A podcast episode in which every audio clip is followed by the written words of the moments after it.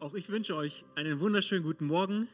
Wie schön, dass ihr da seid. Ich freue mich, dass die Sonne scheint, dass Sonntag ist und dass wir Gottesdienst feiern dürfen und wir mit so vielen hier in diesem Raum, auch alle im Livestream. Wie wunderbar, dass ihr dabei seid. Ich bin der besagte Pastor Mark und ja, ich will dich auch ermutigen, wenn du mit dem Gedanken spielst, ach Taufe, das wäre doch eigentlich ein guter und wichtiger Schritt für mich. Ich denke schon länger drüber nach. Komm doch mal auf mich zu oder schreib mir eine kurze Nachricht. Lass uns da drüber sprechen. Vielleicht hast du auch ein paar Fragen einfach dazu. Wie handhabt ihr das hier mit der Taufe und so weiter? Da würde ich es lieben, mit mit dir im Gespräch zu sein. Ganz, ganz herzliche Einladung. Ihr Lieben, im November jetzt hatten wir ein paar Gastsprecher gehabt und wir machen mal eine kleine Serienpause. Wenn du schon länger zu uns in die Ecclesia kommst, dann weißt du, dass wir sehr, sehr gerne mit Predigtserien arbeiten. Ich liebe das, mal ein Thema zu nehmen und da mal drei oder vier Wochen lang drüber zu sprechen und drüber nachzudenken. Und ich verspreche euch, euch erwartet eine wunderbare Adventspredigtserie. Wir haben wieder eine Kooperation mit anderen Ecclesia-Gemeinden hier in der Region Nord. Es werden Gastsprecher da sein. Ich darf dann in anderen Orten mal sein. Also da kommt etwas Wunderbares auf uns zu. Jetzt gerade haben wir keine Predigtserie, aber dennoch gibt es etwas, was mir so auf dem Herzen lag, ein Text aus der Bibel, über den ich heute sprechen möchte, den ich vertiefen möchte und ja, mir ansehen möchte heute Morgen. Und es ist ein Gebet.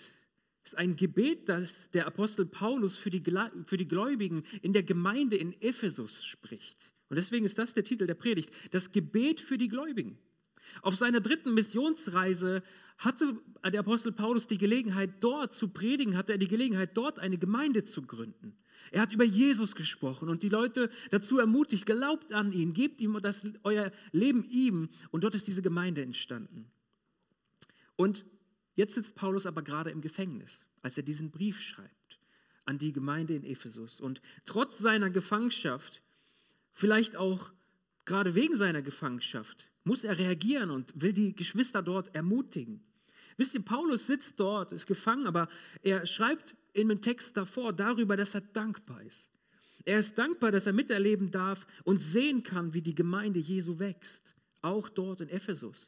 Er ist dankbar, dass Gott seinen universellen Heilsplan nun offenbart hat und jeder, wirklich jeder, unabhängig von seiner ethnischen Herkunft, Teil davon sein darf.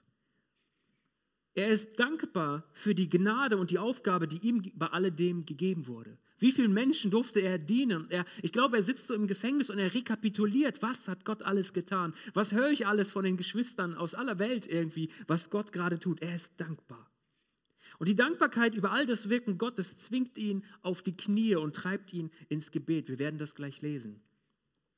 Und dieses Gebet möchte ich mal von hier vorne vorlesen. Es wird hier vorne zu sehen sein. Wenn du magst, darfst du es gerne für dich leise mitlesen. Also, Epheserbrief, Kapitel 3, Abvers 14. Hier ist das Gebet von Paulus für die Gemeinde dort. Ich kann nur meine Knie beugen vor Gott, dem Vater, dem Vater von allem, was im Himmel und auf der Erde ist. Ich bete, dass er euch aus seinem großen Reichtum die Kraft gibt, durch seinen Geist innerlich stark zu, zu werden und ich bete, dass Christus durch den Glauben immer mehr in euren Herzen wohnt und ihr in der Liebe Gottes fest verwurzelt und gegründet äh, seid. So könnt ihr mit allen Gläubigen ihr ganzes Ausmaß erfassen, die Breite, die Länge, die Höhe und die Tiefe. Und ihr könnt auch die Liebe erkennen, die Christus zu uns hat. Eine Liebe, die größer ist, als ihr je begreifen werdet. Dadurch wird euch der Reichtum Gottes immer mehr erfüllen. Durch die mächtige Kraft, die in uns wirkt, kann Gott unendlich viel mehr tun, als wir je bitten oder auch nur hoffen würden. Ihm gehört alle Ehre in der Gemeinde und durch Christus Jesus für alle Zeit und Ewigkeit. Amen.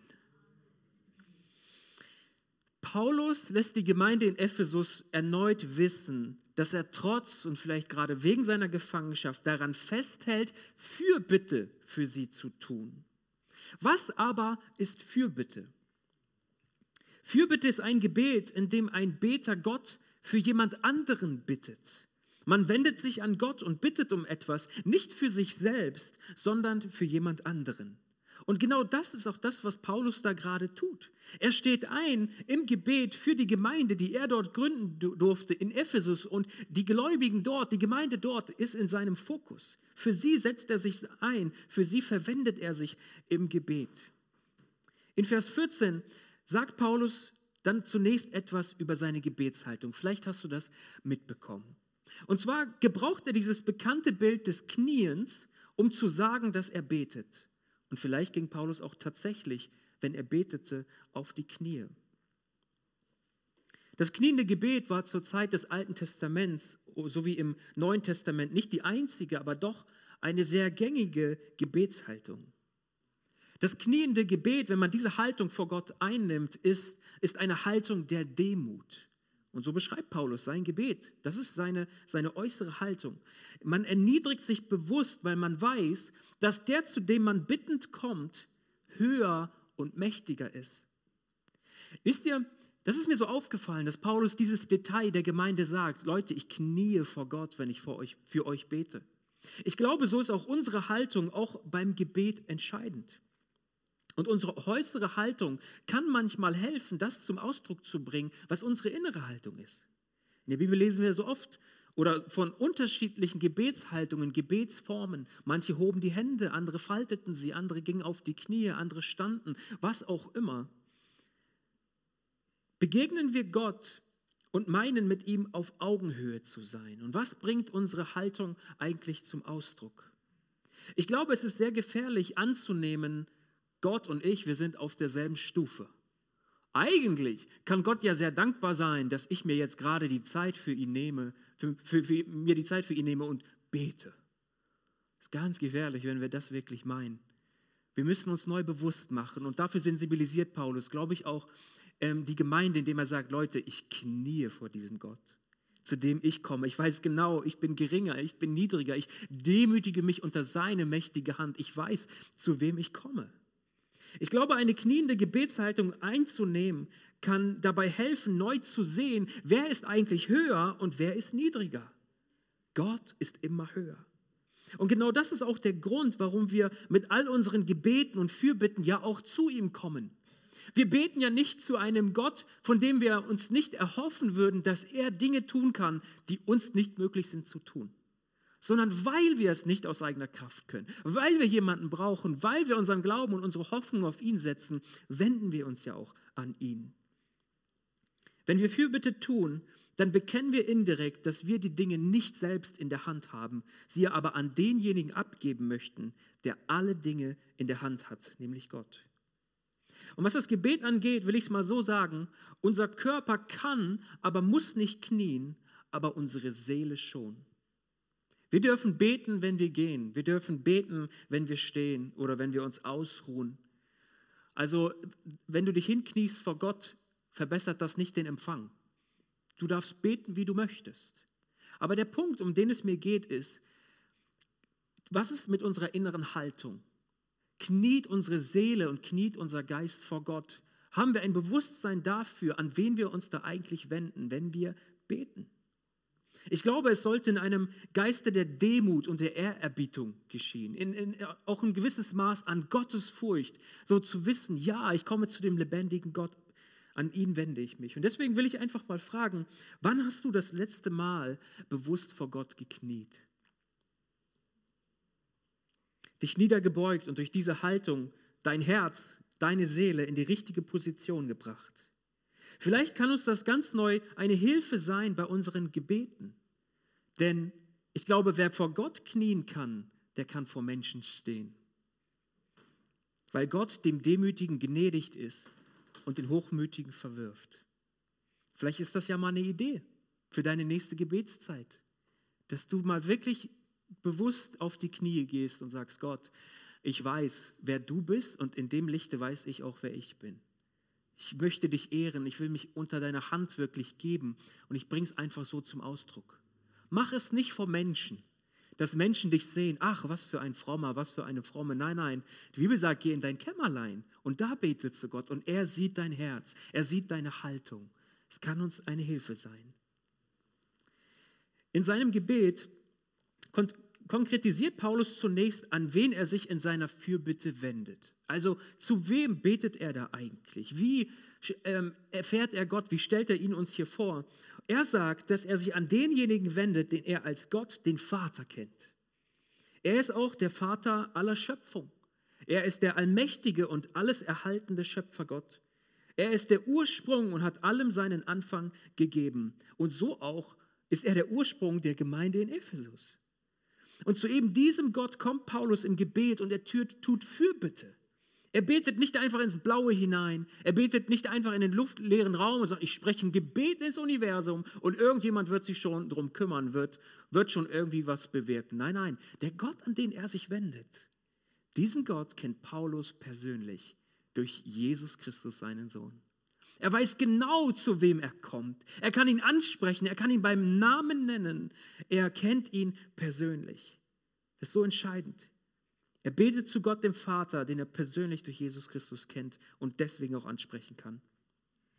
Wisst ihr, auch wir dürfen Gott als unseren himmlischen Vater anreden und felsenfest davon ausgehen, dass er an uns persönlich interessiert ist und deswegen auch hört.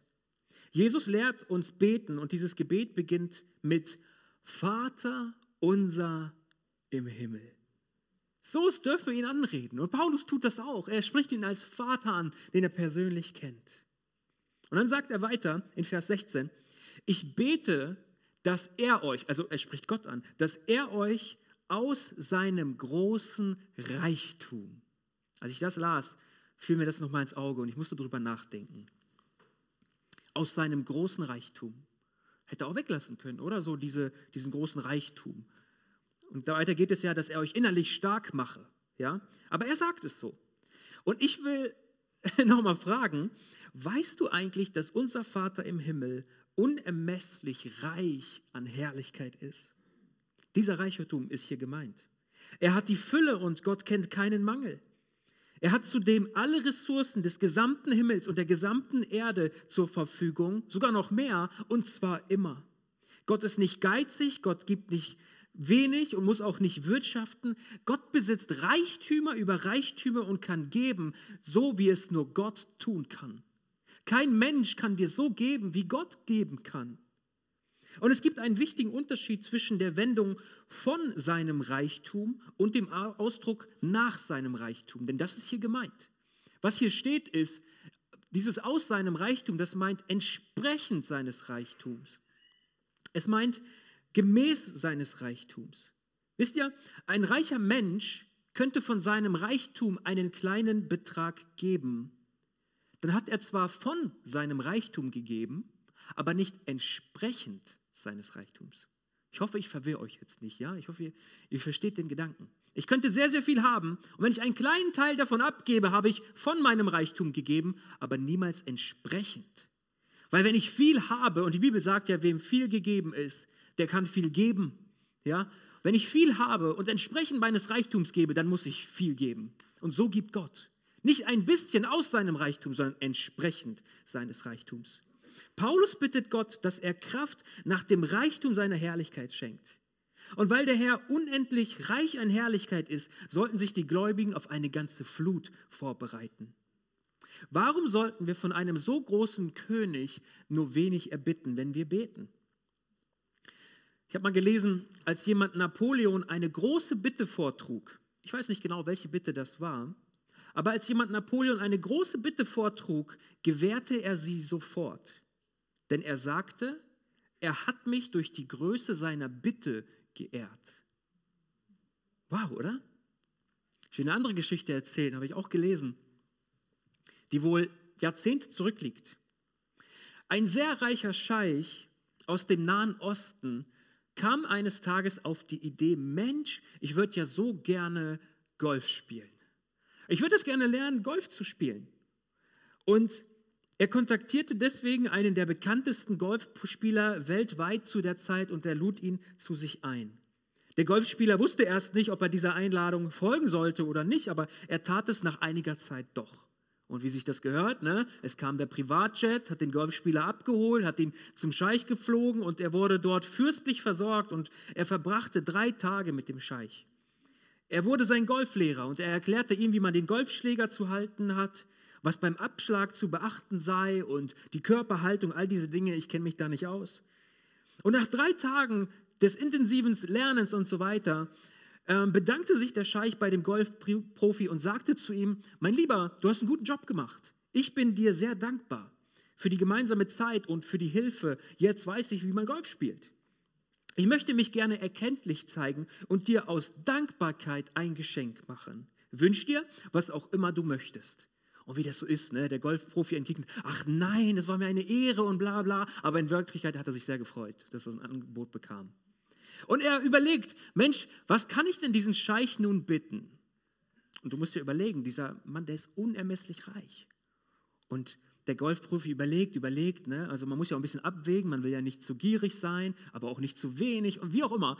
Aber er war nicht nur Golfspieler, sondern er war auch Sammler von Golfschlägern. Und so kam ihm dieser Gedanke und er sagt, lieber Scheich, wenn du mir eine Freude machen möchtest, dann schenk mir doch einfach einen Golfschläger. Okay? Der Scheich hat sich das angehört, die Wege trennen sich wieder, er fliegt nach Hause und eine Woche lang überlegt er, hm, was wird mir der Scheich wohl für einen Golfschläger schenken? Vielleicht einen vergoldeten, mit Diamanten, mit irgendwelchen Kristallen oder mit einer Namensgravur. Vielleicht unterschreibt er ja auch noch, was wird das wohl für ein Golfschläger sein? Und nach sieben Tagen findet er einen Brief in seinem Briefkasten. Sagt, Nanu, ein Brief von dem Scheich. Er guckt rein schaut sich die Unterlagen an, die da drin sind und da drin steht, dass er der Eigentümer einer ganzen Golfanlage wurde. Jetzt muss ich Folgendes dazu sagen. Im Englischen bedeutet der Begriff äh, für Golfschläger, nämlich Golfclub, auch Golfplatz. Okay? Also der, Begriff Golfclub kann Schläger bedeuten, aber auch Golfplatz. Das meint die gesamte Anlage. Der Scheich hat ihn so verstanden. Weißt du, ein Scheich hört die Bitten anders, als wir sie vielleicht hören würden. Und weil er die Ressourcen, die Möglichkeiten hat, dachte ich natürlich, der wünscht sich einen Golfplatz, warum denn nicht? Dann schenke ich ihm den halt, ja. Ich meine Güte, was für eine Verwechslung. Aber verstehst du, hätte er mir gegenüber diese Bitte geäußert, ich hätte gar nicht die Möglichkeit, ihm einen Golfplatz zu schenken. Aber jemand, der so ein Reichtum hat, der so einen Reichtum, der hört Bitten anders. Und so wurde dieser Golfprofi dann Inhaber von einem ganzen Golfclub, von einer ganzen Anlage. Krass, oder? Ein wohlhabender reicher Scheich hört die Bitten anders als ein Normalverdiener. Und was unseren Glauben und Herrlichkeit angeht, sind wir alle Normalverdiener. Aber Gott ist unermesslich reich. Warum erzähle ich diese Geschichte? Kann es sein, dass wir bei unseren Bitten zu Gott manchmal aus dem Blick verlieren, welchen Reichtum Gott zur Verfügung hat? Verlieren wir manchmal aus dem Blick, an wen wir uns da eigentlich wenden? Und kann es sein, dass Gott dadurch geehrt werden würde, dass wir glaubensvoll große Bitten an ihn richten? Und glaubensvoll, hoffnungsvoll erwarten, dass er mehr tun kann, als wir es uns je träumen? Kann es sein, dass wir Gott der Ehre berauben, indem wir ihm nur so Kleinlichkeiten hinwerfen? Und wenn Gott das aber nicht tut, habe ich immer noch die Möglichkeit, es irgendwie selbst zu machen. Ich bin Plan B. Gott, du bist Plan A, ist einfacher. Wenn es nicht klappt, kümmere ich mich anders drum. Was wäre, wenn wir große Gebete sprechen? Was wäre, wenn wir große Fürbitten tun für die Menschen, die uns wichtig sind in unserem Leben, für die Anliegen, die wir haben? Würde das Gott nicht Ehre machen? Ich glaube schon. Denk an diesen Scheich und wie er die Bitte verstanden hat. Lasst uns Gott ehren, indem wir große Gebete sprechen. Paulus bittet die Epheser ähm, entsprechend, äh, bittet Gott die Epheser entsprechend seines göttlichen Reichtums, heißt entsprechend seiner göttlichen Möglichkeiten zu geben. Lasst uns genauso glaubensvoll und erwartungsvoll beten. Ich habe über zwei Dinge gerade gesprochen, über Paulus Haltung. Er ging auf die Knie. Das heißt nicht für uns, dass wir immer auf die Knie gehen müssen. Wir können das tun. Aber das, das drückt seine innere Haltung aus. Sie ist wichtig. Und Paulus betet in dem Bewusstsein, ich komme zu Gott, dem Vater. Und er ist ein Gott, der Reichtümer hat, wo ich nicht irgendwie bescheiden sein muss, sondern ich darf ihm um Großes bitten, denn es macht ihm Ehre.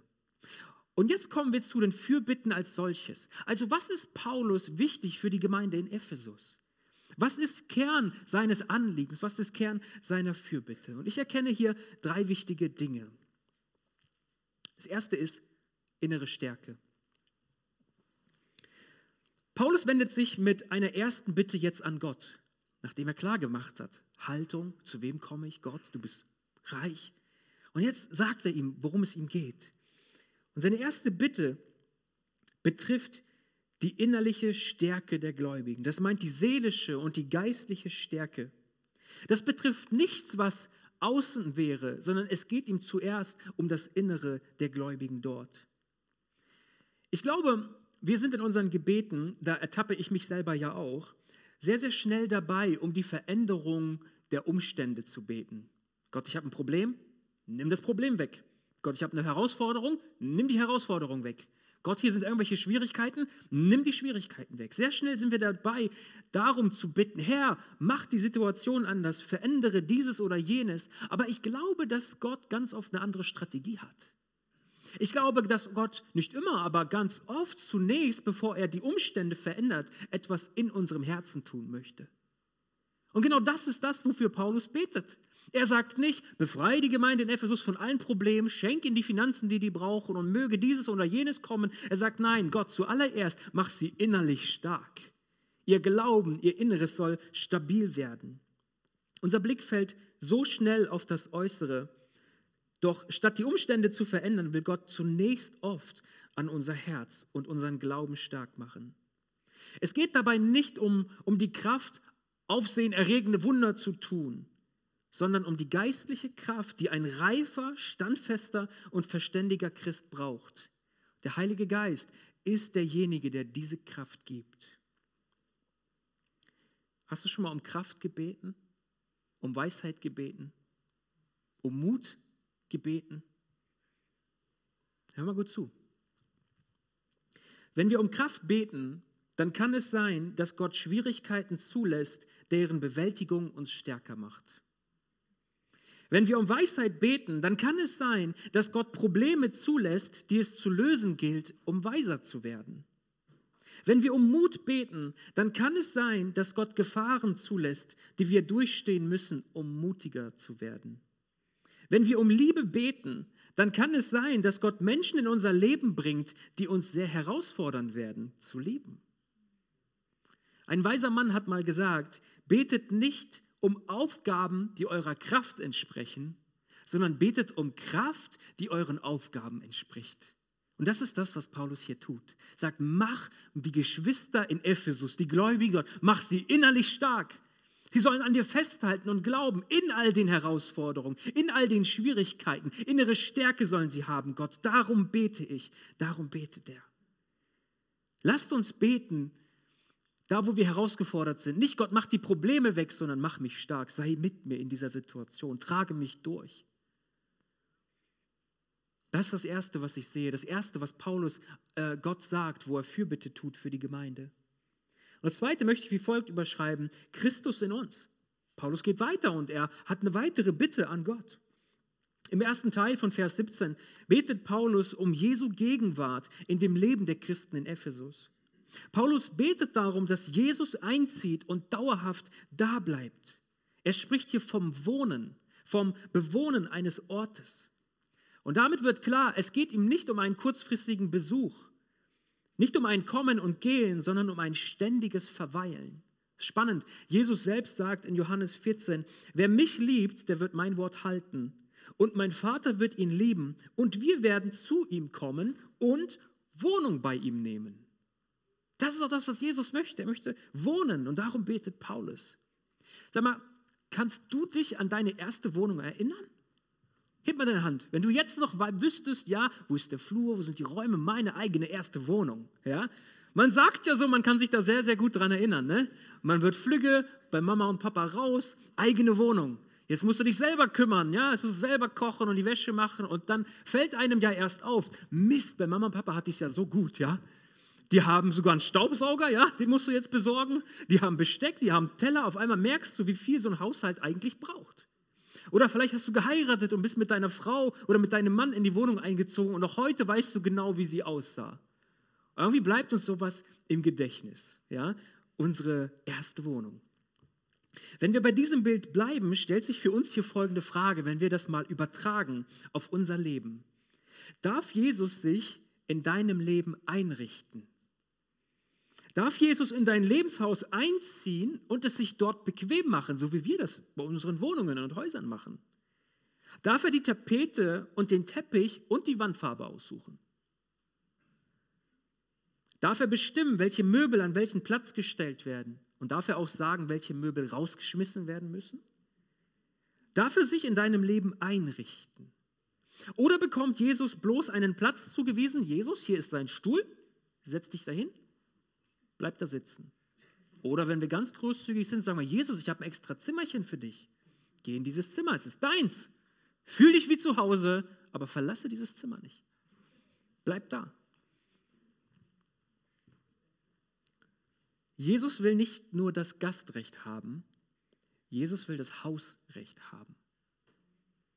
Unser Glaube an Jesus, wenn wir innerlich stark werden, deswegen glaube ich, dass diese zweite Fürbitte eine Konsequenz aus der, aus der ersten Fürbitte ist. Wenn wir innerlich stark werden, unser Glaube sich vertieft und Gott und wir Gott näher und näher kommen und Glaube in unserem Leben wächst, dann bekommt Jesus mehr und mehr Raum in den Lebens oder in den Räumen unseres Lebenshauses. Und er wird da bleiben er wird Hausrecht haben. Er wird, er wird wohnen in unserem Herzen durch unseren Glauben an ihn. Und weißt du, das ist Paulus das zweite Anliegen. Er sagt, das ist mir so wichtig, dass Jesus nicht nur Gast ist und kommt und geht, wie ihr es möchtet. Nein, er möchte einziehen mit allen Konsequenzen. Das ist seine zweite Bitte. Und ein drittes, Liebe als Fundament, so habe ich es überschrieben. Paulus betet weiter. Paulus betet weiter dafür, dass die Gläubigen tief in Liebe verwurzelt sein sollen. Liebe soll zum Fundament ihres Lebens werden. Was für eine Liebe ist hier gemeint? Hier ist die Agape-Liebe gemeint. Vielleicht hast du den Ausdruck schon mal gehört. Was ist das für eine Liebe? Das ist eine sich selbst verschwenderisch verschenkende Liebe, wie wir sie bei Gott sehen können. Diese Liebe liebt erwartungslos, absichtslos, bedingungslos. Sie liebt einfach um der Liebe willen. Nicht auf dem Boden eigener Verdienste, auch nicht auf der Einhaltung irgendwelcher religiöser Vorschriften, sondern auf diesem Fundament der Liebe soll ihr Glaube gegründet sein. Paulus ist das ein Anliegen, weil er weiß, wer in dieser Liebe verwurzelt ist, der wird auch Früchte der Liebe tragen. In Liebe gewurzelt und gegründet zu sein, bedeutet, dass man Liebe zu einem, also als ein Lebensstil einübt in seinem Leben und sich dafür die Liebe auch schenken lässt, die wir brauchen. Aus uns selbst können wir es nicht produzieren. Es gibt keinen Schalter, den wir im Nacken haben und sagen, oh, ich bin heute nicht lieb, ich drücke den Schalter, jetzt bin ich wieder lieb und der Herr ist zufrieden. Nein, nein, nein, das müssen wir uns schenken lassen. Wir müssen die Liebe Gottes neu verstehen, verinnerlichen. Und wenn wir sie in unserem Herzen tragen, dann wird sie unbedingt Frucht nach außen bringen. Frucht der Liebe in das Leben von anderen. Innere Stärke, das Paulus für bitte. Christus in uns und Liebe als Fundament. Wenn wir diese drei Anliegen wenn sich diese drei Anliegen in unserem Leben verwirklichen, wenn sie Platz finden in unserem Leben, dann geschieht etwas. Wenn wir also innerlich stark werden, durch Glauben an Jesus in unserem, ihn in unserem Leben wohnen lassen und in der Liebe verwurzelt sind, dann führt uns das irgendwo hin. Dann macht das was mit uns. Und zwar, das hat er dann später in, in diesem Gebet an Gott gesagt, führt uns das zur Erkenntnis Gottes. Wir werden eine neue Gotteserfahrung haben, ihn tiefer verstehen, ihn tiefer begreifen. Seine Liebe wird tiefer und tiefer in uns wurzeln. Das ist, was Paulus sich wünscht. Und dieses Gebet des Paulus soll uns eine Inspiration sein heute Morgen. Es soll uns inspirieren, selbst so zu beten und genau so vielleicht auch Fürbitte zu tun für andere Menschen, die in unserem Leben sind. Wisst ihr, nachdem wir dieses Gebet etwas besser verstehen, möchte ich mit meinen Worten gerne dasselbe beten für uns. In der Auseinandersetzung mit dieser Fürbitte wurde mir so klar, hey, ich brauche genau das, wovon Paulus hier spricht. Ich brauche einen neuen Blick und eine, eine Korrektur meiner Haltung meinem Gott gegenüber, der so groß ist und so reich ist an Herrlichkeit. So oft vergesse ich das. Ich brauche es mal wieder auf die Knie zu gehen, sei es äußerlich oder auf jeden Fall innerlich mit meinem Herzen. Und ich brauche neu den Blick dafür, mein Gott ist so reich an Herrlichkeit. Und ich brauche nicht klein und bescheiden bitten, ich darf groß und glaubensvoll bitten und erwarten, dass er wirkt, dass er handelt, dass er eingreift. Ich brauche innere Stärke. Und ich will diese Frage an dich auch heute Morgen stellen. Vielleicht sitzt du hier und du fühlst dich innerlich schwach oder innerlich leer. oder hast mit Einsamkeit zu kämpfen, hast mit Zweifeln zu kämpfen, mit was auch immer. Aber ich will fragen, so wie Paulus diese Fürbitte spricht, möchtest du innerlich stark werden? Dann will ich heute Morgen für dich beten. Möchtest du heute Morgen zum ersten Mal oder nochmal entscheiden, Jesus in deinem Herzen wohnen zu lassen, mit allen Konsequenzen? Nicht ein kleiner Platz, nicht ein kleines Zimmerchen. Jesus, mein gesamtes Leben, es steht dir offen. Komme in jeden Bereich hinein. Korrigiere mich, wo es notwendig ist. Ermutige mich, wo es notwendig ist. Gib mir Hoffnung, wo ich hoffnungslos geworden bin und so weiter. Willst du die Entscheidung treffen, heute Morgen zu sagen, Herr, mein ganzes Leben, mein ganzes Leben öffne ich für dich. Wohne in meinem Herzen. Du bist nicht Gast, du bist der Herr. Du hast das Hausrecht.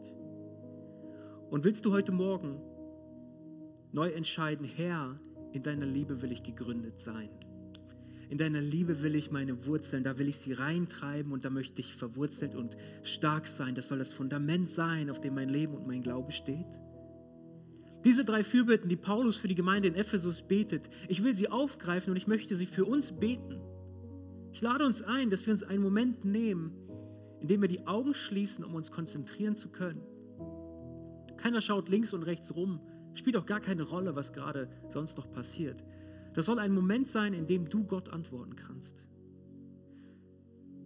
Vielleicht gibt es Punkte aus dieser Predigt heute Morgen, aus dem Wort Gottes, die dich ganz persönlich angesprochen haben. Vielleicht nicht alle Punkte, vielleicht einer davon. Und worum ich dich einfach bitten möchte, gerade jetzt ist, dass du Gott sagst, wo du angesprochen bist, damit er es hören kann. Ich gebe dir jetzt diesen Moment. Sprich mit deinem Herrn.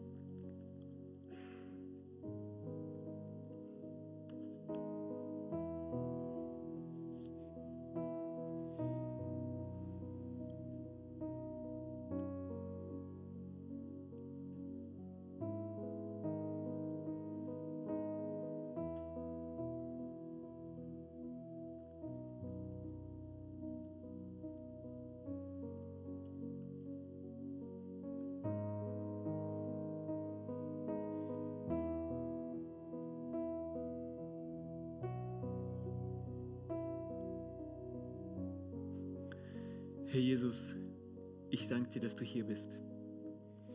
Ich danke dir, dass du in der Kraft deines Heiligen Geistes in diesem Gottesdienst bist, weil du es versprochen hast und weil wir es erleben. Herr, wir haben heute gehört, wie Paulus aus dem Gefängnis betet für die Gläubigen in Ephesus. Und Herr, ich glaube, dieses Gebet lässt sich sehr, sehr gut anwenden, auch auf uns alle, die wir heute Morgen hier sind. Und Vater, du hast all die Reaktionen gehört, all die Gebete gehört, die dir gerade gesagt wurden. Wir wollen verändert von diesem Ort gehen. Und so bete ich darum für uns alle, Herr, dass du uns neu eine gesunde Haltung schenkst, mit der wir dir begegnen können. Eine gesunde Haltung, die dich an den richtigen Platz setzt in unserem Leben und uns genauso. Herr, wir wollen dich ehren durch unser Leben. Wir wollen dich ehren durch Glauben. Und so mach uns neu mutig. Mutig, Großes von dir zu erbitten. Mutig, Großes zu erwarten und zu hoffen und dich durch große Gebete zu ehren. Denn du hast alle Reichtümer und bist reich an Herrlichkeit, wie es nichts sonst sein kann.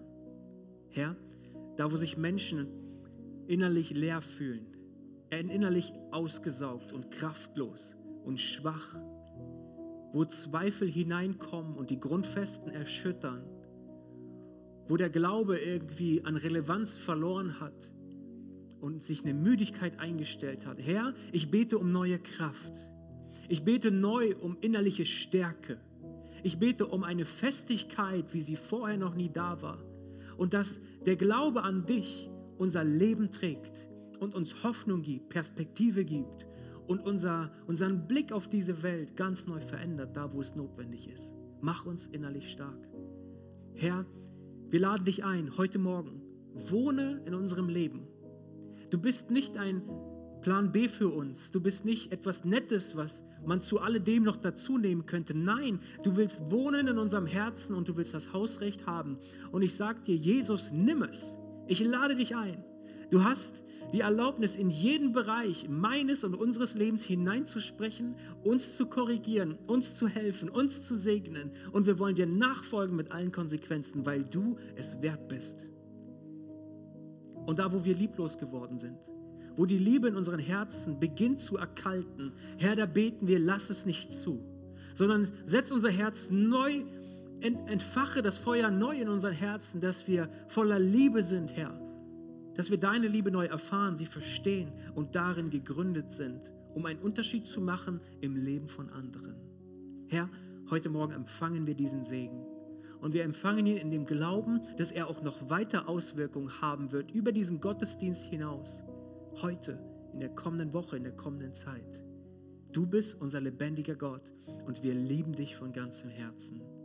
Und deswegen sagen wir alle gemeinsam Amen.